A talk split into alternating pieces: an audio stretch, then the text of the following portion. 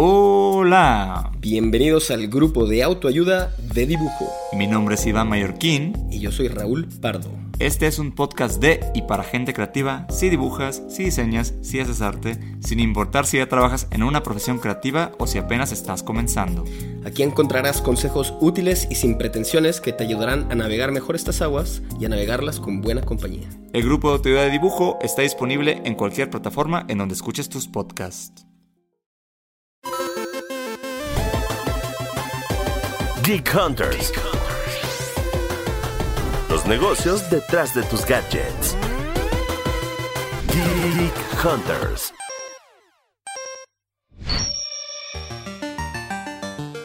Mis queridos Geek Hunters, bienvenidos a un episodio más de su podcast semanal de tecnología. Mi nombre es Carlos Fernández de Lara, arroba Charlie y ya en la mayoría de redes sociales.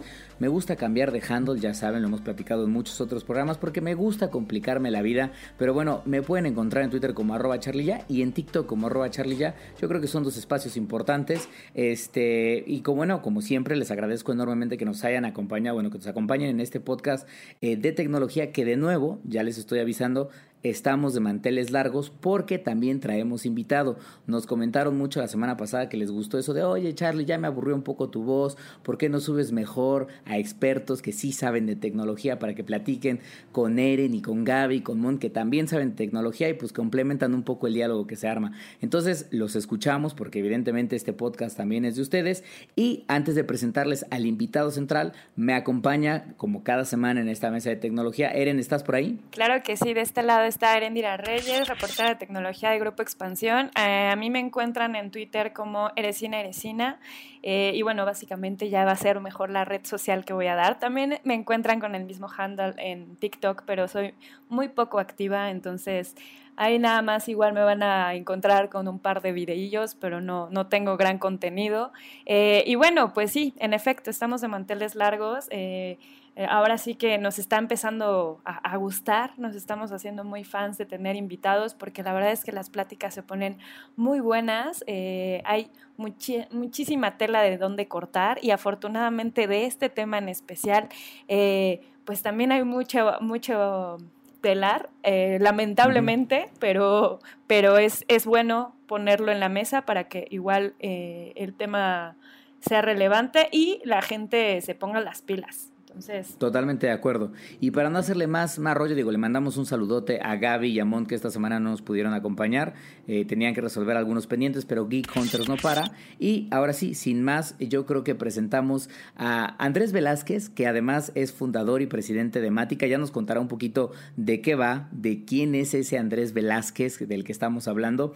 Pero nada más para que se den una idea, Andrés tiene para mí uno de los mejores handles en redes sociales que hay en el planeta. Él es lo pueden encontrar como arroba cibercrimen. Este, entonces, Andrés, bienvenido. Muchas gracias por acompañarnos en este episodio, en este Café Geek Hunter. Carlos Herendira, muchas gracias por la invitación. Es un gusto estar aquí pues platicando con ustedes y permitiendo que, se entienda un poquito más de este tema. Y pues sí, es un handle que todavía la gente se pregunta que por qué lo escogí así.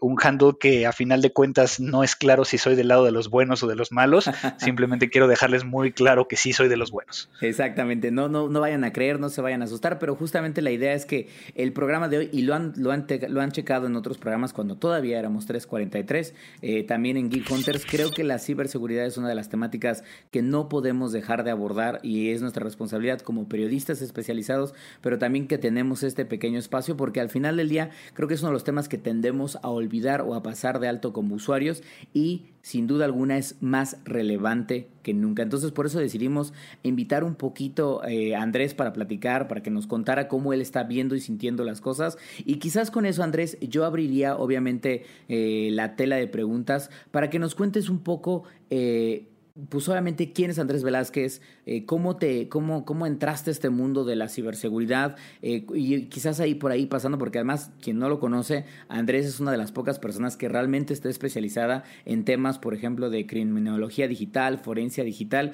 eso, eso que ven en la televisión en donde hay un cuate persiguiendo a algún hacker y entonces está siguiendo los pasos como un detective, bueno, pues Andrés podría decirse que es justamente ese tipo como de, de especialista de detective digital que va tras, tras los malos o trata de entender un poco qué fue lo que sucedió en una escena del crimen digital. No sé si lo dije bien, Andrés, pero bueno, pues ¿por qué no nos cuentas tú? No, perfecto. Yo creo que hay que iniciar eh, desde la universidad, ¿no? Y, tuve la fortuna de, tener acceso a Internet de aquella época donde todavía nos conectábamos por teléfono, donde eh, recuerdo que mi mamá gritaba, desconéctate de esa cosa porque necesito hablar con tu tía, ¿no? Era una época muy interesante donde el ver pornografía te tardabas 15 minutos en que cargara la imagen y que esperabas que nadie descolgara del otro lado, ¿no? Claro. Entonces, pues sí, no, digamos que ya tengo algunos añitos y, realmente a mí me empezó a apasionar por los términos, que era un hacker, que era un cracker, que era un freaker, eh, todos estos términos que hablaban del bien, del mal, del, eh, de, las diferentes formas en cómo se podían llegar a vulnerar y obtener eh, acceso a, las computadoras. como lo dije yo hace rato, decidí irme por el lado del bien y pude llegar a ser uno de los primeros oficiales de seguridad de la información por allá de 1999 en una empresa que había traído Internet privado a México. Muchos reconocerán o se acordarán de CompuServe. Ah, claro. Bueno, en aquella organización me tocó eh, ser uno de los primeros oficiales, bueno, de hecho el primer oficial de seguridad de la información.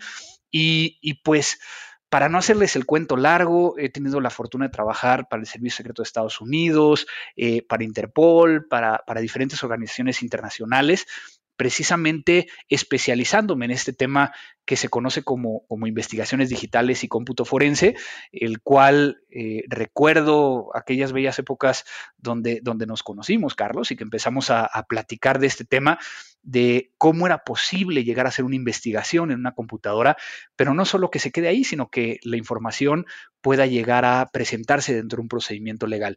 Y, recuerdo aquellas bellas épocas también donde me decían que era el CSI de las computadoras y, que llegaban clientes que pensaban que podíamos resolver un caso en menos de 30 minutos, todo, todos esos temas que, que, a final de cuentas tienen que ver con, con esta parte, ¿no? Pero poco a poco empezamos a ver también la necesidad de no nada más quedarnos en la parte reactiva, porque nosotros vivíamos realmente de que algo le pasara a alguien más. Empezamos a meternos a la parte preventiva desde un punto de vista más estratégico y, actualmente eh, tengo eh, algunas eh, cosas que estoy haciendo.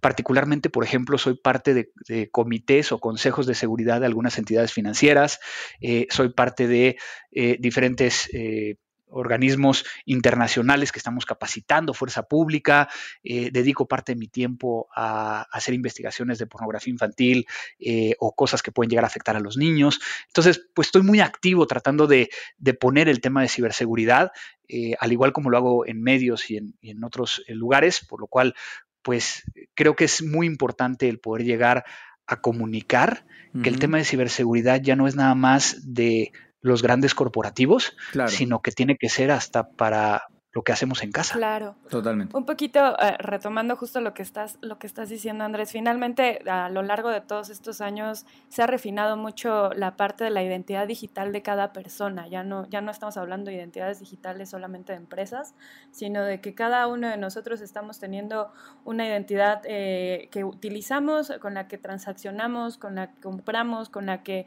eh, nos ubican incluso y bueno, cada vez se hace más relevante el tema. Eh, ¿Qué tan complicado está siendo justo también eh, esta parte de hacer un análisis forense digital? Em, con todos estos agregados, con agregados como son eh, biométricos, como es inteligencia artificial aplicada en voz, que cada vez es más complicado y más refinado incluso eh, poder hacer un análisis y que si antes te encontrabas con una empresa que quería que te resolvieras algún, algún incidente en 30 minutos, obviamente ahora la investigación toma muchísimo más tiempo eh, y cada vez que uno previene, cada vez que dices, bueno, voy a empezar a poner más filtros apoyándome de la tecnología. También del otro lado, los criminales tienen muchísima tecnología de punta que desarrollan y que obviamente utilizan. Entonces, ¿qué tan complicado está siendo de en los últimos años, eh, pues la misma tecnología contra la tecnología? Pues eh, eh, es un tema bien interesante porque antes, por ejemplo, teníamos un, teléfono celular. Recordarán ese, ese Nokia viejito que era un pequeño tabique. Claro, un arma, un arma de defensa personal, diría. Exactamente, exactamente. en aquellas épocas, pues teníamos 100 diferentes versiones del Symbian, del sistema operativo que estaba dentro de los teléfonos. Y en ese sentido, el poder llegar a hacer una investigación, pues requería de hacerlo casi, casi eh, a nivel de bits y bytes. Y, existían pocas tecnologías para poder llegar a hacerlo de una forma más rápida. Hoy en día, por ejemplo, el analizar un smartphone, pues es mucho más sencillo porque al final tenemos dos grandes sistemas operativos. E inclusive la programación de esos aplicativos se programan en una plataforma que la estructura de datos prácticamente es la misma para, para los dos eh, principales marcas de, sistema operativo de, smartphones. ¿Qué nos, ¿Qué nos, está pegando? Yo creo que uno, un tema que siempre nos ha pegado y que a mí me costó mucho trabajo el poder llegar a entenderlo, el tema de las jurisdicciones. Para nosotros, como gente técnica, pues simplemente dices, oye, pues necesito revisar la bitácora que se encuentra en mi servidor en la nube. Pues yo nomás le voy dando clic, ¿no? Eh, pero no estoy entendiendo que estoy accediendo a algo, un recurso que se encuentra en otro país. Entonces, si vamos a hacer una investigación que involucra diferentes países, pues ya ah, tenemos que estar hablando de jurisdicciones, si, estoy, si está permitido el que lo pueda llegar a hacer, si no, quién me tendría que dar autorización. Y si a eso le sumamos que cada vez tenemos más almacenamiento, digo, ojalá todavía tuviéramos esas computadoras de, de 500 eh, megas, ¿no? Porque pues ahí no me tardaría nada en hacer una investigación. Pues sí, que, los usuarios van a decir, no, no, Andrés, que estás hablando, yo quiero mi, yo quiero mi computadora de 2 terabytes. Pero esa es la parte bonita que tiene que ver también con ciberseguridad. Entre más comodidad, menos seguro puede llegar a ser. Claro. Entre más seguro sea, menos cómodo es. Y es precisamente esa dualidad donde entonces estamos hablando de riesgos. ¿Qué riesgo quiero llegar a tomar? Quiero a lo mejor permitir que ahorita alguien desde su casa que está trabajando de forma remota pueda llegar a ver el 100% de una base de datos o le tengo que implementar controles, como bien decía Eren, para poder llegar a, a que el riesgo se mitigue pero eso le va a hacer que sea más difícil para utilizar el usuario. Totalmente. Entonces es esa, ese, ese, tema interesante de que desde un punto de vista de investigación eh, iría, iría a los básicos, ¿no? El principio Lockhart. El principio de Lockhart es un principio de criminalística que dice que eh, ante la interacción de dos cuerpos siempre va a dejar algún tipo de rastro. Eh, y lo hemos visto con Grissom, ¿no? Cuando lo explica en, CSI, de que eh, alguien que entró a esta habitación trajo tierra de afuera y como hay una alfombra se está llevando fibras de aquí adentro. Entonces, cada vez que conectamos un USB, pasan tantas cosas dentro de, de la computadora, carga los drivers, deja una bitácora, que a final de cuentas nos permite hacer una investigación. Cuando tú estás conectándote a una red social, pues está también intercambiando información, lo cual nos permite llegar a saber qué es lo que hiciste con ese dispositivo. Y es que este dispositivo se convierte en una cajita negra que tiene más información de la que tú crees. Totalmente de acuerdo. Entonces, ahí es donde viene ese, ese tema que, bueno, podríamos llegar a inclusive debatirlo filosóficamente, pero yo creo que eh, el, el punto aquí es, tú lo dijiste claramente, Eren, el atacante está buscando cómo obtener un beneficio rápido con toda la tecnología que puede llegar a tener. ¿Cómo hacemos nosotros para utilizar la tecnología para que ese riesgo se pueda llegar a minimizar a lo mínimo, mitigar a lo mínimo? Claro. Oye, pero, a ver, yo, o sea, digo, ya en este, en este espacio donde nos sinceramos, queridos Geek Hunters, por cierto, hashtag Geek Hunters, ahí en las redes de expansión, arroba expansión MX, estamos siempre leyendo todos sus comentarios. Eh, y, justamente decía, sincerándonos un poco, Andrés, porque bien, bien ya denotaba para, para dar a conocer mi edad, en donde yo ya estoy medio, medio cascajo, queridos Geek Hunters. Andrés y yo nos conocemos desde hace, pues ya bastante tiempo, y él me decía muy cierto, y la verdad es que, en, en efecto, yo empecé a trabajar en una revista de ciberseguridad que desafortunadamente ya no existe, era una de las únicas revistas 100% dedicadas a ciberseguridad en el país. Eh, y en ese entonces a mí me llamaba mucho la atención que yo le decía, oye, es que yo siento que mucha gente cree que todos estos detalles de robos de información, mencionabas hace ratito lo de la pornografía infantil, este, casos incluso de trata, o sea, un montón de cosas verdaderamente nefastas que suceden en Internet, robos financieros masivos, eran cosas que de repente como que platicaba con la gente y en ese entonces decían, sí, sí, pero, pero eso es en países países como Estados Unidos, como Europa, en empresas grandes, como mencionaba al principio Andrés, o más bien esos son cosas que más bien salen en películas, pero están medio exageradas, como la de Duro de Matar 4, que, que realmente son escenarios poco, poco factibles. Y la gran realidad es que cuando te dedicas un poco a esto, a seguir de, de en el día a día la realidad, es, es, es, completamente, o sea, no hay nada realmente inventado, o sea, las cosas realmente en el mundo digital, al menos yo, yo no sé si soy muy catastrofista, las veo un poco preocupantes y graves porque de esos 10 o 12 años en el pasado que yo he hecho una mirada, al día de hoy sigo sintiendo que pues no sé si hemos mejorado, sino más bien al contrario, con toda la evolución tecnológica, lo único que hemos hecho es hacernos un poco más vulnerables. No sé tú cómo lo ves, porque al final de cuentas tú estás en un nivel en donde yo ni siquiera puedo llegar a, tener imaginación de los casos o las cosas que te ha tocado enfrentar en este tiempo. Es, muy interesante porque, porque yo creo que lo primero que pensamos es es un delito, ¿no? Eh, yo creo que ese es el, punto, ¿no? Más allá de, ponerle un nombre correcto, decimos, ya me hackearon y, me van a hackear, o no, a mí no me pueden hackear, o yo no tengo nada que me hackeen, ¿no? Eh, pero trataríamos de ver quiénes son los actores. Y esos actores, pues estamos muy acostumbrados a ver que la parte de delincuencia es el que delinque en la misma ciudad, o a lo mejor en el mismo país. El problema es de que entonces decimos que en México somos eh, los primeros que más eh, generamos ataques hacia otros eh, países. El problema está precisamente, y me regreso a la parte de la jurisdicción, ¿cómo podemos llegar a saber que efectivamente esa persona estaba en el territorio mexicano. A lo mejor utilizó una dirección IP de México, pero eso no significa que venga de México.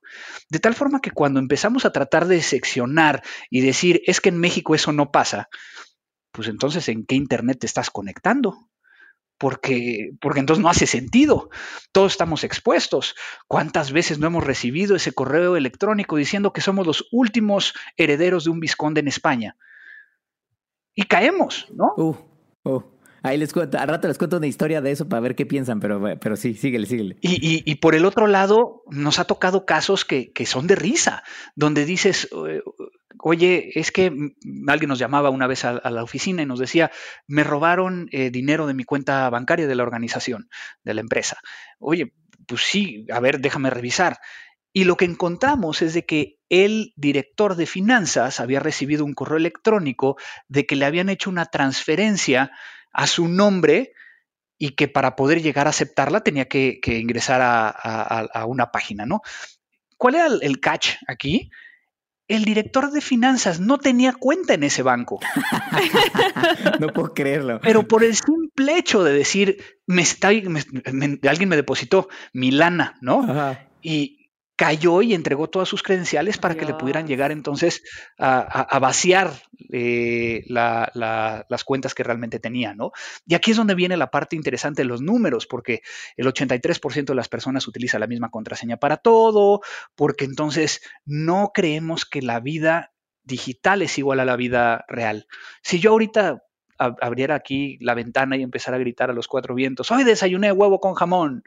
¿Qué me, dirías, Charlie, si, si, estás ahí abajo? Pues yo diría, bueno, mi vecino tiene una intención muy clara de saber que desayunó lo que desayunó. Creo que tendría que tener, tendría que tener un poco más de cuidado. Y la dos, es, la segunda es de, pues ¿por qué está gritando cosas que de cierta manera son un tanto personales, ¿no? O sea, es como si salieras y, sales del baño y, dijeras, todo salió muy bien, más o menos este, vi la situación de tanto, de tal tamaño y con este nivel de, de olor, pues, pues son cosas medio personales, ¿no?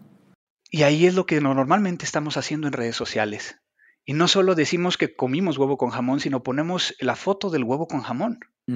Y si lo empiezo esto a extrapolar de una forma un poco más para hacer sentido, no, no pondría yo las fotos de, mis sobrinos, de mis hijos, eh, dando hacia afuera de la casa para que cualquier persona que pase por afuera lo pueda llegar a ver. Pero sí lo estamos haciendo en Internet, donde no solo aparece el niño afuera de la escuela con el uniforme, sino que tagueamos a los papás de los, de los amiguitos. Entonces, como que no hace sentido queremos llegar a comprar un nuevo teléfono. ¿Iríamos a comprarlo a un mercado sobre ruedas, a un tianguis, a un lugar donde sabemos que venden robado? No. pero en Internet buscamos que tenga el 60% de descuento. Porque ese no voy a encontrar otro lugar donde pueda llegar a tener un descuento como tal. Entonces, ese sentido común digital lo tenemos muy mezclado. Si lo empezamos a ver hacia las organizaciones, las organizaciones no quieren llegar a implementar medidas de seguridad o de ciberseguridad porque dicen no tengo nada que me roben. Pero luego te encuentras que a lo mejor en una organización sacan copias tres, cuatro, cinco veces de la misma información de los clientes y se empiezan a diseminar por la organización y luego no saben ni siquiera quién la tiene.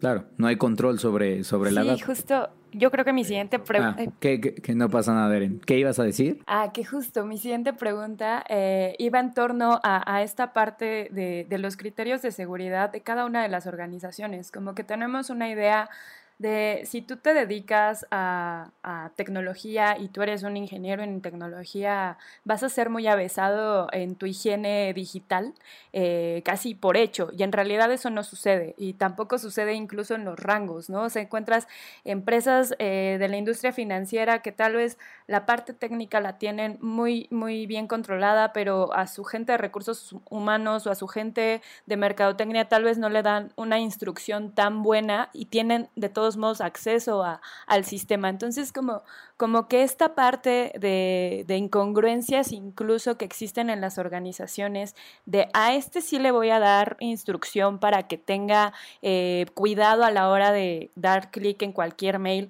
eh, y a este otro no, porque pues no tiene que ver esos temas me parece que en las organizaciones cada vez es un poco más, más eh, importante dar, dar capacitación, pero no sé qué tanto a nivel preventivo lo estemos haciendo y además lo estemos pasando a, a la escala de, de, la vida personal, porque también eh, pues mucho de la vida personal ahorita que estamos en cuarentena y ahorita que estamos en casa, se pone en riesgo eh, mucha de la información de las empresas que están haciendo teletrabajo. Entonces igual un poquito platicar del tema. acabas de, tocar un tema central. Cuando a mí me dicen, oye, ¿qué, ¿cuáles son los controles este, más avanzados que debería de poner para poder llegar a, a tener una buena ciberseguridad? Pues yo normalmente digo, punto número uno, educación, segundo, educación, tercero, educación, ¿no? Porque hay una frase que a mí me encanta que dice que el problema de ciberseguridad no es un problema de tecnología, es un problema de cómo hacemos uso de la tecnología. Claro. Una frase de Bruce Schneier, un, criptógrafo norteamericano, que, ha cuestionado mucho este tema. Y, y, sí, normalmente dentro de las organizaciones, yo, director general, es de bloqueenle el USB a todos, menos a mí. Y entonces, pues, oye, pero tú tienes información que a lo mejor pues los estados de resultados, ciertos documentos que pueden llegar a ser más críticos que cualquier otra computadora que, tengamos ahí. Entonces, eh, tenemos que entender que, que, el tema de ciberseguridad es estratégico no es un tema operativo, porque normalmente lo vemos como de, ah, ya tengo un firewall, ya tengo un anti malware, este, ya estoy del otro lado. Cuando no, lo que necesitamos es entender que los empleados, los colaboradores, son nuestra primera línea de defensa, claro. pero que también el 80% de los ataques vienen de adentro, que puede llegar a ser ese mismo empleado que yo lo consideré como mi primera línea de defensa, el que pueda llegar a obtener un beneficio. ¿Cómo lo puede llegar a tener? Que es la parte difícil de entender. Los atacantes normalmente están buscando o información o están buscando un beneficio económico inmediato. Obviamente, beneficio económico inmediato es cuando atacan a un, a un banco, a una entidad financiera, ¿no? O una organización para que haga algún pago. Pero la información lo que hacen es obtener la información y después con esa información el poder llegar a ejecutar nuevas conductas como podría ser robo de identidad o podría llegar a hacer la venta de esa base de datos para tener ese beneficio económico. El problema es de que como organizaciones no sabemos cuál es nuestro corazón tecnológico y no sabemos cuáles son nuestros procesos críticos que deberíamos de asegurar. Y no estoy hablando de asegurar desde una perspectiva de ponerle un control tecnológico, sino que puede llegar a ser ponerle un control eh, simplemente procedural que tenga un respaldo de un, control eh, tecnológico.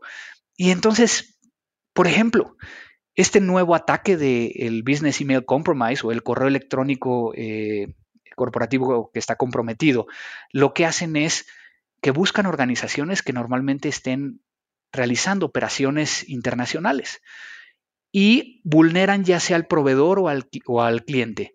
Una vez que entran, logran redireccionar los correos electrónicos y empezar a mandar correos apócrifos para poder llegar a tratar de cambiar la cuenta en la cual se debe la lana. Claro. Ese tipo de, de situaciones, ¿cómo lo cambiaríamos tecnológicamente? No podemos. O sea, obviamente hay que fortalecer la seguridad, pero ahí alguien cayó en esta ingeniería social y dijo, ah, sí, hay que cambiar la cuenta. Si hubieran tenido un protocolo que decía habla por teléfono Claro. para validarlo, Lo habrían evitado. ¿no? Pero, ah, no, no nos gusta ya hablar por teléfono. No. Todo lo hacemos por WhatsApp. Y hay, personas que conozco que les gusta por WhatsApp y además les gusta mandar audios de WhatsApp de 12 minutos. Por favor, no sean esa persona. Porque nadie puede escuchar un audio de WhatsApp de más de tres minutos, en serio, ¿eh? Nada más, esto es un ranting aparte, pero en efecto concuerdo contigo, pues no nos gusta verificar o hacer ese segundo paso de, ok, tengo que mínimo preguntar si es verdad, ¿no? O tan simple como, por ejemplo, otro de los ataques es, imagínate, Carlos, que eres el director general de lo que tú quieras. Y entonces yo te envío, envío un correo electrónico simulando que eres tú a tu área que hace los pagos, diciendo, en este momento voy a entrar a una junta súper importante, voy a tener que apagar el teléfono, ni me hables, pero necesito que pagues mi tarjeta. Aquí está mi número de tarjeta y este, este monto, porque si no, me la van a cortar. Y normalmente la gente, por el miedo al director general, va a hacer el pago, claro. cuando realmente pues, pagaron la tarjeta de alguien más. ¿Qué tanto nos hubiera costado el simplemente mandar un mensajito o algo para poder llegar a validarlo? Totalmente. Entonces, ese tipo de cuestiones nos dejan claro que no necesariamente es un problema de implementar una tecnología, ¿no? Que por cierto, eso es justamente lo que te quería preguntar. Eren lo decía hace rato, a ver, eh, creo que hoy más que nunca el mundo está uber digitalizado, en el sentido en donde venimos con tendencias que están, no solo la nube, que cada vez ya es más madura, este, y muchas de las cosas que hacemos y utilizamos todos los días están conectadas o forman, son datos que ni siquiera viven en nuestras máquinas, sino que están en servidores que no son nuestros y que es la computadora de alguien más, le hace Google, le hace Amazon, Microsoft o cualquier otra compañía, este, viene inteligencia artificial, tenemos otros nuevos vectores de ataque, porque en nuestras casas ahora resulta que los focos son inteligentes o que el refrigerador tiene, tiene Alexa conectado y podemos ahí pedir recetas o el súper. Es decir, cada vez estamos más conectados y no solo nosotros como seres humanos, sino todo lo que nos rodea, el automóvil, todo.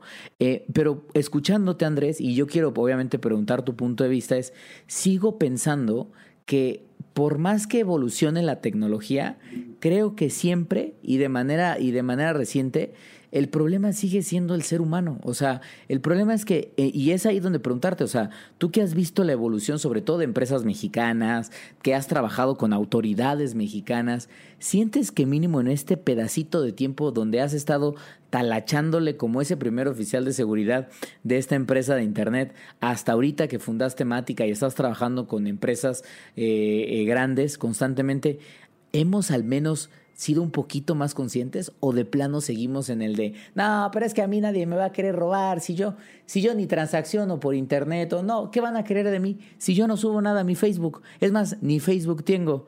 O sea, seguimos en ese espacio, o al menos mínimo como, como sociedad, como sociedad mexicana, hemos al menos madurado tantito y tenemos un poco más presente este tema de hay cuates malos o hay errores que quizás no son, no son este, con malicia, pero son errores que le pueden costar a mi empresa mucho dinero o incluso su propia supervivencia. Yo creo que, que, son etapas.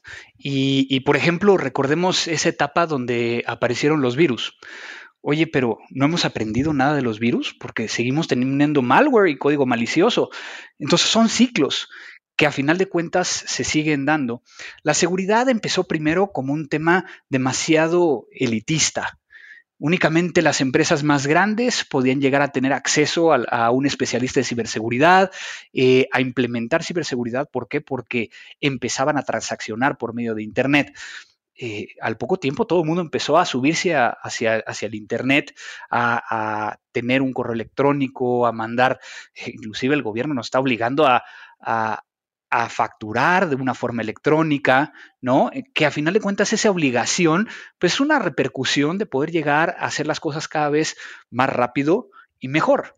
Pero el tema de ciberseguridad se ha convertido en, ese, en esa área que, que voy a quitarle la palabra de ciberseguridad y voy a hablar de riesgos. A final de cuentas, cuando nosotros salimos a la calle existen ciertos riesgos. Ahorita con la pandemia, pues hay nuevos riesgos. Claro. Y nosotros, pues, ¿qué tenemos que hacer? Empezar a documentarnos, ¿no? Oye, pues este, ya no me dijeron que no vaya a sitios que están muy eh, concurridos, pero a final de cuentas puede llegar a ser que ese, que ese virus que ahora tenemos en la vida real, pues se pueda llegar a contagiar de algún modo que a lo mejor no teníamos tan claro. El tema aquí es empezar a jugar con ese riesgo. Claro. ¿Cómo puedes llegar entonces a, a decidir qué hacer? El riesgo tú lo puedes llegar a, a mitigar implementando un control puedes llegar entonces a decir, oye, voy a implementar este control siempre y cuando ese control va a costarme menos de lo que quiero llegar a proteger. Puedo llegar a tercerizarlo y entonces lo puedo llegar a mandar a alguien más. El problema ahí es de que en muchas de las ocasiones es de, ah, lo voy a mandar a la nube porque es más seguro. No, lo que te vende la nube es disponibilidad. Exactamente. Pero tú tienes que hacerte cargo de la seguridad. Por eso es que tenemos luego tantas bases de datos eh, puestas en Internet sin contraseña y que luego hay vulneración de datos personales y demás. el INE, el INE, bueno, era, creo que todavía el IFE cuando estaba, pero, pero bueno, ya, por, por decir algunos nombres ahí que sonaron en su momento. De hecho, ahí tengo una, una historia buenísima. Un, fin de semana estaba en casa cuando de repente recibí una llamada eh, en mi teléfono celular y el identificador lo, lo ubicó como de Ucrania. Eh, a mí me encanta recibir estas llamadas este, porque luego yo pienso que son de extorsión y me trato de mantener a los extorsionadores la mayor cantidad de tiempo posible. Y, era de mis primeras extorsiones internacionales, ¿no? Entonces contesto y en un inglés bastante malo me dicen Andrés. Dije, venga, e, este es mío, a ver cuánto puedo llegar a mantenerlo. Y entonces me dice, me llamo Bob, soy un investigador de ciberseguridad de Ucrania. Mis contactos me dijeron que para América Latina tú eres el contacto que tenía que hablar me dedico en mi tiempo libre a buscar bases de datos en Internet que estén inseguras. Y me acabo de encontrar una base de datos que pues, es de México. Mi primera reacción fue, Bob, perdóname, pero yo no te conozco. ¿Cómo voy a confiar en ti? Claro. Encontramos una forma de poder llegar a validarnos, ¿no? Y obviamente la confianza empieza a ser un tema muy importante en ese, en ese sentido. Total, por medio de, LinkedIn pudimos llegar a eh, saber que teníamos una persona en común. y yo le mandé un, mensaje a esa persona para tratar de validar, eh, lo validó con él y demás. Total, supimos que podía llegar a empezar a confiar en Bob. Lo primero que me dice en la siguiente llamada es de, bueno, la verdad es de que no me llamó Bob. ¿Cómo que no te llamas Bob? O sea, estoy tratando de confiar en ti, me dices que no te llamas Bob. Me dices que la verdad me llamo Volodymyr. Pero pues obviamente es un nombre ucraniano y suena más a Voldemort y entonces pues la gente luego como que no lo entiende, entonces mejor dime Bob. le digo, Bob, a ver, ¿qué encontraste? Y me mandó un pedazo de una base de datos. Me dice, no estoy entendiendo realmente qué es.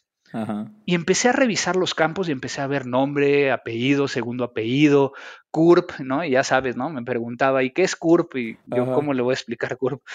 Ah, pues mira, es, es, como nuestro número único de identificación, pero hay gente que no tiene, hay gente que tiene dos y hay gente que se la borraron hace un tiempo, ¿no? Entonces, este, pues estaba tratando como de, de ver qué onda, cuando de repente empezamos a encontrar información que decía insurance policy o póliza de seguro. Uh. Estábamos viendo 2.3 millones de registros de registros, de 2.3 millones de registros médicos que estaban en internet y de un estado de la República. sin, sin, seguridad, sin cifrado, sin, nada. Contraseña. No puedo creer. Sin contraseña. No puedo creer. Entonces, desde ese punto de vista, tenemos que entender que existe un riesgo hasta del simple hecho de que alguien no haga su trabajo. Pero, por ejemplo, hagamos la analogía. Si tienes un auto, ¿lo vas a dejar sin seguro? No, creo que no. No. Pero, ¿por qué le ponemos seguro? Pues para evitar cualquier, cualquier posible accidente, ¿no? Un robo. Pero ¿por qué posible? Porque ya muy seguramente te pasó a ti o le pasó a alguien que tú conoces. Sí, es cierto. ¿No? Es cierto. Y entonces vamos aprendiendo de los demás. Y entonces eso nos permite llegar a saber que hay un riesgo. Por lo tanto, si un asaltante de carros en una cuadra ve cinco carros uno atrás de otro, ¿cuál va a ser el que se va a robar? El que tenga la alarma más chafa o el que no tenga. Claro. Claro.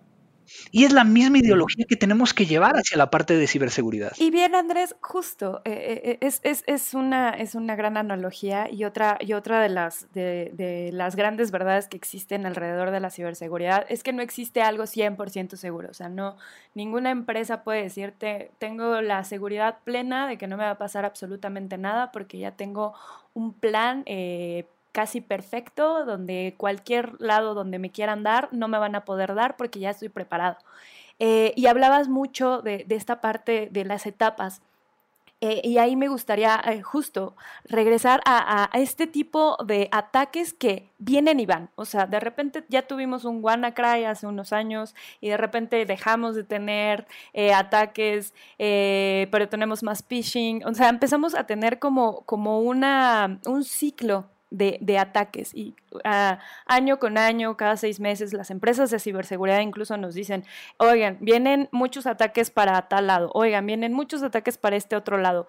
Eh, un poco más bien, ¿cómo se pueden preparar las empresas en esta parte preventiva para que justo no pues cuando los ataquen no se sientan 100% seguras, eh, en primer lugar, eh, pero que también eh, la, la, respuesta sea lo más rápido y también lo más accesible posible, porque también esta idea de que es muy costoso y de que es muy difícil tener buena ciberseguridad en una empresa es algo que permanece. Entonces, un poco saber, pues, ¿qué queda? ¿Qué queda en el panorama que pueda ser un poco más esperanzador para las, las empresas y obviamente ya los usuarios? No, yo creo que, que es, es, es, completamente esperanzador. Yo creo que el tema nada más es cómo lo decimos. A final de cuentas, sí, ¿qué es seguro en esta vida? Pues dicen que la muerte y pagar impuestos. Y a Juanga ya le tocaron las dos. Entonces, uh -huh. el problema aquí está siendo que tenemos que entender que a las organizaciones o, o ya les pasó o les está pasando o les va a pasar. El gran problema que yo veo en ese sentido es de que la ciberseguridad la ven como si fuera únicamente el tema de, ah, le pongo la alarma al carro, pero no estoy viendo y no es, o sea, me olvido en el momento en que le puse la alarma la posibilidad de poder llegar a mejorar la alarma, revisar que funcione. Es como cuando queremos llegar a asegurar la casa si tenemos una casa que tiene un jardín en la parte de atrás, en el momento en que al vecino lo roban, nosotros ponemos una valla. Pero luego pones la valla, le pones eh, inclusive la serpentina para que, para que si alguien quiere llegar a cruzar se corte y todo el tema. Y me ha tocado ver unas casas que tienen como 20 años con esa serpentina que ya no cortan, pero ni, a, ni aunque quieras llegar a aventarle una Sí, claro, un costal de papas. Claro, claro. Entonces, ¿de qué te sirve? Ya no te mm. sirve como control te sirve nada más como un disuasivo. Entonces, la ciberseguridad tiene que ser cíclica y tenemos que estar validando que efectivamente esto esté sucediendo. Pero lo que me ha llevado estos últimos años es entender también una cosa. Es entender que, que en este contexto de que me puede llegar a pasar, tengo que estar preparado. Y cuando estoy ah, diciendo que tengo que estar preparado, nosotros nos ha tocado el hacer las investigaciones de casos como por ejemplo los ataques de Spay de hace dos años en México, eh, casos eh, de ransomware muy grandes que a final de cuentas, pues según sus planes, tenían un, un, plan de respuesta a incidentes, un manejo de crisis y aún así les pasó y en el momento no sabían ni siquiera qué hacer. En ese, en ese sentido, eh, voy a ocupar un, un, ejemplo de un gran amigo, Juan, eh, Juan Carlos Carrillo, que, que, que también conocen eh, muy bien. Ah, lo conocemos bien, sí, sí, sí. Y, y, unir dos cosas que en, un, en una reunión de gente de ciberseguridad, para no decir que había alcohol, este, empezamos a platicar. Yo hace algunos años pude llegar a sacar mi licencia de piloto privado. Uh -huh. Y cuando empiezo a hablar de ciberseguridad y, y lo uno con, con, esta pasión que tengo, pues yo para subirme un avión, existen riesgos de que se apague el motor, de que, de que tenga algún problema mientras estoy volando. Para poder llegar a evitar eso, tengo una serie de controles, una serie de, de, de, de validaciones que tengo que hacer cuando estoy en tierra. Y una de las cosas que, que aportó Juan Carlos, que, que, se me hizo muy, muy interesante, es, ustedes vieron la, la, película de Soli, de este piloto que logra aterrizar este avión comercial en el Hudson. Sí, de, de Tom Hanks, ¿no? Del buen Tom Hanks, según si no Exactamente. Me uh -huh. Lo que lo que nos enseña y es una cosa bien interesante desde un punto de vista de ciberseguridad. Si yo sé que existe el riesgo de que me pase, pues ¿por qué Soli fue capaz de poder llegar a aterrizar ese avión y tomar las decisiones correctas para salvar tantas vidas? Porque Soli, al igual que muchos de los pilotos, tienen que hacer ejercicios de simulación dos o tres veces al año. Claro. ¿Cuántas simulaciones contra un incidente estamos haciendo a nivel de ciberseguridad dentro de la organización? Totalmente. Que incluso yo creo que tiene que ver con, con lo que habíamos platicado. Ya, ya no me acuerdo el nombre del, del, director del FBI, pero, pero él mismo decía de, a ver, las empresas tienen que agarrar la onda de lo que viene. Es, aquí hay de dos. O eres una empresa que ya hackearon o que ya atacaron y ni idea, hijo, o eres una empresa que van a hackear pronto. O sea, al final del día no hay, a mí no me va a tocar, es más bien, eh, es un tema de cuándo me va a tocar. E incluso de si ya me tocó, mínimo estoy enterado, porque creo que Andrés toca un punto clave en donde nosotros como usuarios, tanto como usuarios como empresas, este, no sabemos cómo se, a muchas de nosotros ni siquiera sabemos cómo se ve un ciberataque. Es decir, yo no sé cómo se sentiría como usuario decir, ah, me, me, ciberatacaron o, me hackearon mi cuenta. O sea, porque no, generalmente podemos saber de algunas otras personas, pero tal vez nosotros ni nos enteramos, ni sabemos por dónde llegó, ni cómo llegó, ni qué paso seguir en el momento en el que nos, en el que nos enteramos de que nos hackearon la cuenta o que nos robaron el número de tarjeta de crédito y nos están, están gastando en, en diferentes sitios de internet. Sí, queremos hacer el la llamada al banco de cancélame rápido el, plástico. Bueno, ese es un, método, pero al final del día creo que Andrés dice, pues en efecto, creo que no las empresas no se están entrenando para, pues para saber cómo siquiera reaccionar. Incluso yo diría, una vez que ya reaccionado y que bueno, pues ya me enteré, me robaron estos datos, creo que muchas de ellas ni siquiera saben qué viene después. O sea, ok, ya me enteré que me robaron, ¿qué hago, qué hago después de esto? O sea, no sé cómo lo ves tú. Y hay muchas, y hay muchas organizaciones que ni siquiera se están dando cuenta que hay eh, inclusive multas que pueden llegar a, tener, que pueden ir, por ejemplo, a esta organización que había colocado esta base de datos en Internet con los registros médicos, la multa iba a ser o, va, está en proceso de cerca de 100 millones de pesos. O sea, que puede llegar a ser el acabose de la organización. Eh, obviamente aquí también quiero llegar a decir un pequeño paréntesis y no te aviento algo porque estás remoto y estás en tu casa, pero acuérdate, no decimos hacker, no decimos hacker. Es verdad, es verdad. Es el cracker. Eh, yo soy. yo sé, Andrés es de estas personas que No, tampoco. Ah, ¿cómo le decimos? Tenemos que hablar en español. A final de cuentas, tenemos que hablar del ciberdelincuente o el ah, ciberatacante. ¿No? Este, porque eso de hacker también puede llegar a ser otra conversación completamente. Lo entiendo, Ahí, mal, mal de mí, mal de mí, pero sí tiene el ciberdelincuente o el cibercriminal. Lo dejamos así para que no, no haya, y el ciberataque, para que no haya problema. Y ahora, Andrés, igual eh, eh, justo tocas un punto importante que tiene que ver con la parte de las multas y que ya habíamos platicado eh, muy al inicio de toda la parte de la jurisdicción que existe y de lo complicado que puede llegar a ser a, veces el, análisis, porque estás hablando del mundo, o sea, no, no entiendes bien si estás en algún lado, qué tanta jurisdicción exista en ese país, qué tanta, qué tanta regulación exista. y bueno, finalmente si estás en el mundo digital, estás en todo el mundo.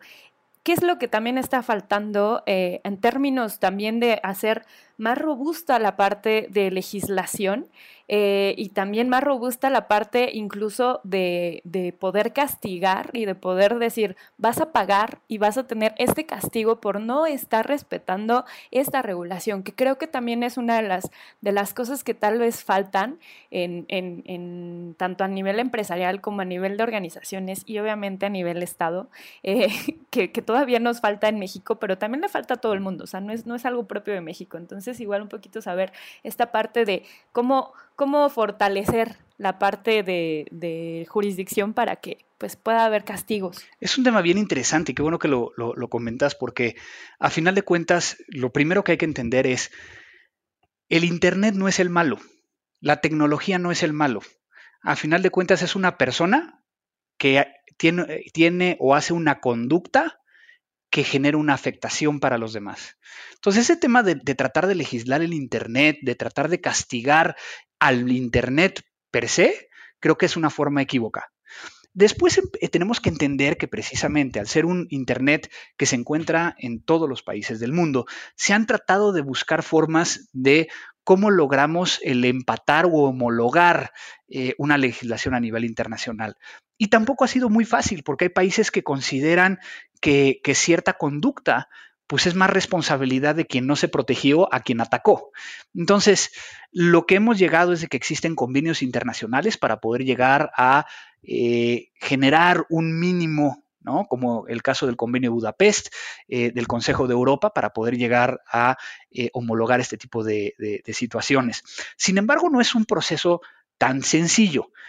¿Qué es lo que realmente necesitaríamos ahorita, particularmente para México? Necesitamos una estrategia nacional de ciberseguridad.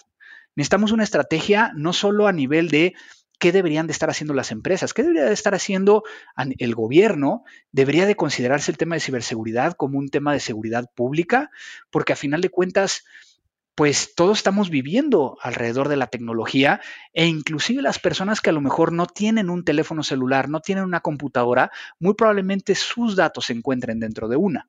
De tal forma que entonces tenemos que empezar a cambiar esto. Lamentablemente, eh, eh, en este sexenio no hemos visto realmente un interés hacia este tema de una estrategia nacional de ciberseguridad.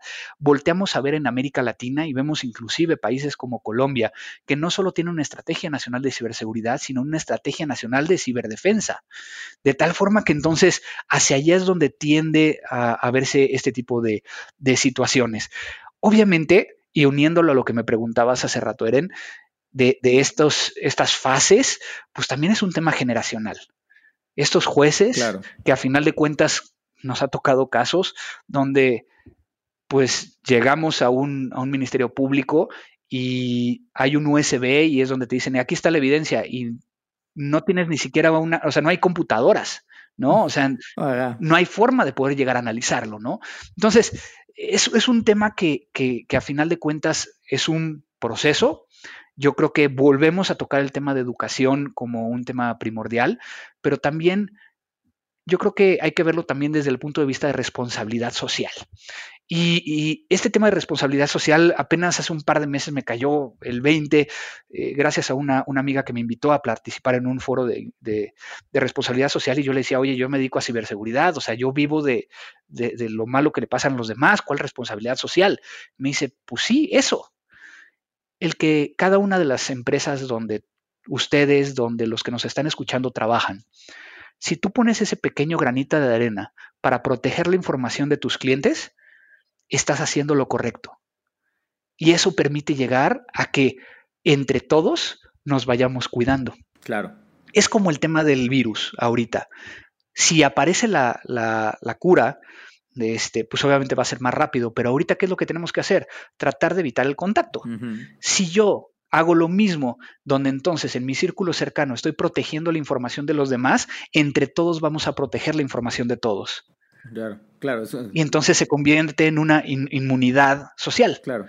De tal forma que hacia allá es donde tendríamos que ir como país, como individuos, y entender que lo que estamos haciendo con nuestros datos, con la información y el uso de la tecnología, existen riesgos y hay que saber cómo, cómo, cómo eh, trabajar con esos riesgos para evitar algún tipo de, incidente. Totalmente. Oye, Andrés, eh, digo, porque al final de cuentas el tema de ciberseguridad podría ser eh, eterno y pasarnos eh, varios, varios programas hablando de esto, porque y yo creo que lo seguiremos haciendo, entonces te voy a tomar la palabra, ni siquiera me has dicho si sí o no, pero bueno, te vamos a estar invitando en otros cafés Geek Hunters para que pues hablemos incluso de, de temas hasta específicos, de ciberataques o, o, de tendencias específicas alrededor de esto, que, que la verdad es que es bien, bien interesante, pero pues obviamente para comenzar a cerrar, a mí me gustaría preguntarte un poco el, el, el qué te preocupa que sientes que no esté avanzando. Mencionabas un poco de construyamos una cadena que más que sea una cadena con un eslabón débil, como mucho suena luego en ciberseguridad, que sea una cadena virtuosa o ni siquiera es un círculo virtuoso en donde todos esos eslabones contribuyen el uno al otro para tratar de proteger los datos. Y te pregunto, ¿qué te preocupa? Porque digo, yo acá nada más le cuento una anécdota parecida a la tuya, pero, pero diferente a los League Hunters. A mí me parece que en efecto eh, conforme la, la tecnología avanza, también los cibercriminales están encontrando patrones y vectores de ataques que antes no eran tan comunes. Hace poco, como mencionabas tú al principio, ¿a quién no le ha llegado el correo de hoy el príncipe árabe que, pues, de extraña manera recibió una fortuna y te quiere pasar una lanita, este, o cosas muy parecidas? A mí hace poco me llegó uno que me llamó mucho la atención y también me puse a jugar con el, con el, con el defraudador. Aquí en este caso, claramente era un defraudador, porque me mandaron un correo por parte de la División de Crímenes Financieros de la de la, de la UNESCO, eh, este, de la ONU, perdón, de la edición de la ONU, y ellos me decían, bueno, pues atrapamos a un cartel de cibercriminales que robaron más de 700 millones de, de libras esterlinas en todo el mundo y resultó que tú eras una de sus víctimas y pues queremos empezar a regresar el dinero. Me llegó por correo, hasta ahí todo muy normal, claramente un scam, este, porque evidentemente eh, si bien existe esa división, la persona que decía el agente Foster, Dan Foster, este pues no existía, no había rastro realmente de que estuviera, pero después me empezó a escribir por WhatsApp con la misma historia. No sé cómo obtuvo al final del día mi teléfono, yo creo que está libre en algún, en algún espacio y de ahí lo sacó y me empezó a escribir con un inglés muy, muy malo, este, pero me estaba tratando de conseguir o de seguir justamente el, el, el, scam, el scam el, o el delito para tratar de sacar mi información, al grado de que incluso yo le decía, no, bueno, pues, pero ¿cómo? ¿Cómo usted me va a demostrar que es agente de, de, pues de la ONU, de la División de Crímenes? Este, mándeme una, una muestra. Me dice, no, no, cuando me mandes todos tus datos, te invito aquí a las oficinas de Londres para que visites de que esto es real, hijo. No te estoy engañando. Entonces, yo incluso le cambié el nombre varias veces entre agente, entre agente Frost y agente Foster. El cuate no se daba cuenta, pero a lo que voy es, fue muy insistente y al final del día eh, me puse a pensar un poco reflexionando de, yo Carlos, no es que sea un, tech savvy súper experto en todo, pero al menos tengo un background o un bagaje eh, informativo que me hace entender y jugar con este cuate en el sentido de que le puedo seguir dando largas, pero claramente es un scam que lo que quiere era mi pasaporte y mis datos personales y eventualmente me iba a pedir que le depositara dinero o que le diera mi cuenta bancaria.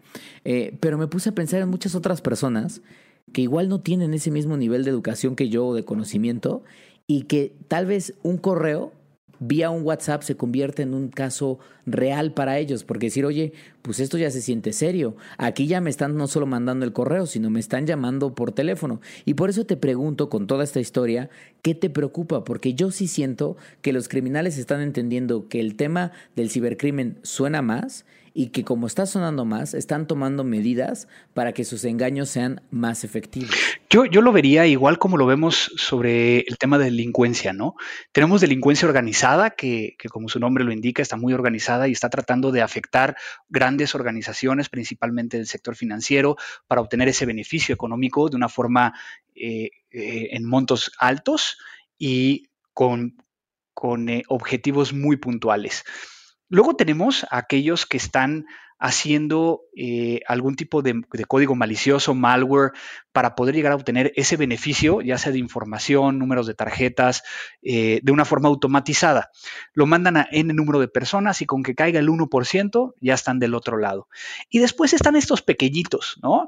Que son como los, los, estos delincuentes que están en la cárcel y que tienen un teléfono y que se ponen a tratar de, llamar y obtener un, un beneficio.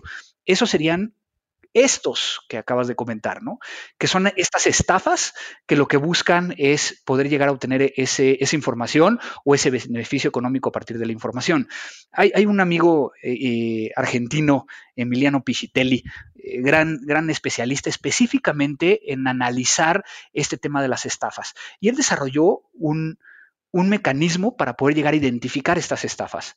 Él le llama el método PICO.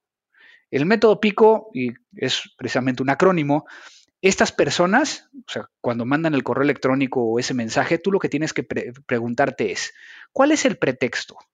Porque van a contactarnos con un pretexto que nos va a llamar mucho la atención. Ofertas, premios, este, pagos, lo que sea. Segundo, se van a hacer pasar por una organización o empresa reconocida. Es la I, impostor pretexto impostor. El tercero sería un contexto. Se van a aprovechar de una situación específica. Por ejemplo, ahorita, por eso es de que está siendo tan, eh, tan fácil para ellos. El contexto ahorita es el COVID. de tal forma que entonces se aprovechan de esta situación de salud o económica o social. Y finalmente, una oportunidad. Y oportunidad hablan acerca de que es algo único, es increíble, irrepetible, pero lo tienes que hacer en los próximos 10 minutos. Llame ya. Yo creo llame que ya. nadie recibe ese correo electrónico donde dice tienes 10 minutos para hacer esto y te pones a hacerlo en ese momento. Eh, si es demasiado corto el tiempo, significa que algo está mal. Entonces, con este método pico, creo que hace sentido de tratar de identificar por lo menos este caso que tú comentabas, Carlos. ¿Qué es lo que a mí me preocupa ahorita? Ransomware está muy fuerte. Te cifran los, los archivos, pagas y no te entregan la información, por lo tanto, respaldos, respaldos, respaldos. Eh, me preocupa mucho el tema de las estafas, me preocupa mucho el robo de información, tanto de los empleados internos como de proveedores, como de externos. Y finalmente, un tema que, que a lo mejor no vemos tan eh, recurrente, pero nosotros mismos damos información, como son nuestros datos personales, y terminan en bases de datos que, que después ni siquiera sabemos. Muy probablemente ese teléfono que tienes, Charlie, muy probablemente lo obtuvieron de, de ese bar donde vas y que te dicen que dejes tu número para poder llegar a recibir las ofertas. ¿Realmente necesitamos eso? Creo que es un tema de a quién le vamos a entregar nuestros datos. Claro, totalmente de acuerdo, totalmente de acuerdo. ¿Te- ¿Sientes que podría ser incluso más peligroso ahora que vivimos en la nueva normalidad? O sea, ¿crees que la nueva normalidad pudiera empezar a levantar una incidencia grave en los ciberdelitos o en el robo de información? Particularmente lo que estamos viendo con el COVID es de que originalmente la gente de seguridad de la información o de ciberseguridad estaba acostumbrada a proteger la información que se encontraba en una oficina. Ahorita tenemos N número de oficinas por cada uno de los colaboradores que está en su casa. Eso significa que multiplicamos el área de guerra para que entonces a lo mejor Eren recibe ese correo electrónico y ya no es tan fácil como que se levante de su lugar y le pregunte al a- al de sistemas o te pregunte a ti. A lo mejor no tiene ahorita a quién preguntarle y caiga por el simple hecho de estar aislado. Perfecto. Eren, ¿algo que le quieras preguntar a Andrés antes de que se nos vaya? Justo eh, para finalizar, creo que lo que me gustaría es, siguiendo la analogía de COVID, eh, pues un poco dentro de las empresas, qué seguir haciendo para que estas múltiples eh, oficinas que tenemos eh, desplegadas de forma emergente, eh, pues se mantengan lo más sanas posibles para que no enfermen a nuestra empresa. Pues es un tema bien interesante porque cuando, y yo creo que ustedes lo, vieron desde el punto de vista de que el COVID nos trajo la transformación digital, ¿no? O sea, yo creo que lo han de haber platicado muchas veces y demás. Para nosotros fue una frustración, Porque en el momento en que todo el mundo se fue a su casa, era de todo el mundo, los directores, y es de, necesitamos seguir operando, necesitamos seguir operando, levanta las VPNs, manda todo el mundo a su casa, que en ese momento, para la gente de ciberseguridad, era el peor momento para decir, no, no, no, no, porque hay riesgos. Ahorita es el momento donde ya empezamos a domar la curva de que todo el mundo ya está remoto para poder llegar a identificar claramente cuáles son los riesgos que tengo en este momento y cómo voy a tratar de resolverlos. Ese tema de las videoconferencias y de que Zoom es, vulnerable y que realmente tenemos que entenderlo también como el simple hecho de que tenemos que cambiar la forma en cómo estamos yendo a esas videoconferencias. Tenemos que a lo mejor los primeros cinco minutos todo el mundo encender sus cámaras para ver que efectivamente son las personas que dicen que son. Tenemos que establecer un protocolo de en qué momento vamos a bloquear la sesión, como lo hacemos cuando em- empieza la reunión y cerramos la puerta. Claro. Tenemos que recordar que no graben, pero pues el riesgo sigue estando ahí, como si fuera una sala de juntas normal. Pero lo más importante es de que si vamos a hacer todo esto, tenemos que educar a todos los colaboradores a que sepan qué es lo que tienen que hacer antes de que suceda. No nada más decirles, ah, aquí está el Zoom y pues ya está configurado para que no les roben nada. No, explícales qué es lo que tienen que hacer y cuál es el protocolo fuera de la tecnología para poder llegar a, a mitigar el riesgo o los riesgos que se den alrededor de él. Totalmente de acuerdo. Pues muy bien, pues la verdad es que eh, queridos eh, Geek Hunters, agradecemos evidentemente que se han quedado eh, platicando y escuchando, bueno, más bien escuchándonos esta plática bien, bien interesante que hemos tenido con, con Andrés durante prácticamente esta horita. Seguramente, como les decía, es un tema que vamos a estar tocando de manera recurrente, como lo hemos venido haciendo desde que nació este podcast, no solo porque a Gaby, a mí y a Eren nos interesa como periodistas qué está pasando para tratar de entender, pues evidentemente esta industria, porque yo sí lo veo como una industria tanto para bien como para mal, porque hay buenos jugadores que son las empresas o gente como Andrés que está trabajando para ayudar a defendernos, pero también están las empresas que hacen el, hacen el mal, que pueden estar como crimen organizado o pequeños usuarios que se mueven como delincuentes casi casi de, esquina. Entonces, eh, bien, bien interesante el tema. La verdad es que creo que tocamos un montón de consejos e ideas durante este programa. Andrés, ¿algo más que tú quieras decir antes de que despidamos a la gente, a los Geek Hunters? Pues a los Geek Hunters les diría que una de las frases que a mí más me movió cuando empecé en todo esto dice que una computadora segura es aquella que está apagada, desconectada en una caja fuerte de titanio, encerrada en un búnker de concreto, rodeado por gas venenoso y guardias muy armados y muy bien pagados, y aún así no apostaría mi vida por ella. Pues ahí, lo tienen. Yo creo que llévense esa imagen en su cabeza de esa computadora eh, rodeada de todas estas situaciones para que se den cuenta que en efecto el tema, el tema de la ciberseguridad es algo serio, es algo importante y es algo que creo que independientemente eh, de dónde estés, a qué te dediques o cuál sea tu puesto de trabajo o a qué pasa en tu vida en este momento, tendrías que pues, indagar un poco, porque al final de cuentas, así como nos dieron educación para cruzar eh, las calles de una ciudad y entender de cómo funciona el semáforo, creo que lo mismo pasa en el día a día con nuestra información digital y en el tema de, ciberseguridad. Entonces, de nuevo, mis queridos Geek no se les olvide seguir a Andrés, arroba cibercrimen, ahí ese handle maravilloso que se maneja, para que le dejen los comentarios, este, si tienen alguna otra duda, la verdad es que Andrés es una de esas personas que, que pese a que es famoso en Internet, se da el tiempo de contestarle a la gente que le escribe con dudas genuinas y preocupaciones. Entonces, ahí de nuevo, arroba cibercrimen. Y a nosotros, si nos quieren dejar un comentario, bueno, eh, Eren, tu, tu Twitter o tu, o tu handle de nuevo. Mi handle es Eresina Eresina en Twitter para cualquier Muy cosa. bien. Perfecto. Y a mí me pueden encontrar como arroba Charlie y ya en, pues en las redes que son importantes, diría yo. Y no se les olvide, siempre estamos leyendo todos sus comentarios con el hashtag GeekHunters en las redes de expansión, arroba expansión MX, prácticamente en todas las plataformas digitales. De nuevo, muchísimas gracias por habernos acompañado esta semana en este podcast. Andrés, gracias por haber estado con nosotros. Muchas gracias, muchas gracias. Manténganse seguros no solo con el COVID, manténganse ciberseguros. Perfecto. Pues nos escuchamos la próxima semana sin más, mis queridos Geek Hunters. Cuídense mucho y hasta la próxima. Geek Hunters. Los negocios detrás de tus gadgets. Geek Hunters.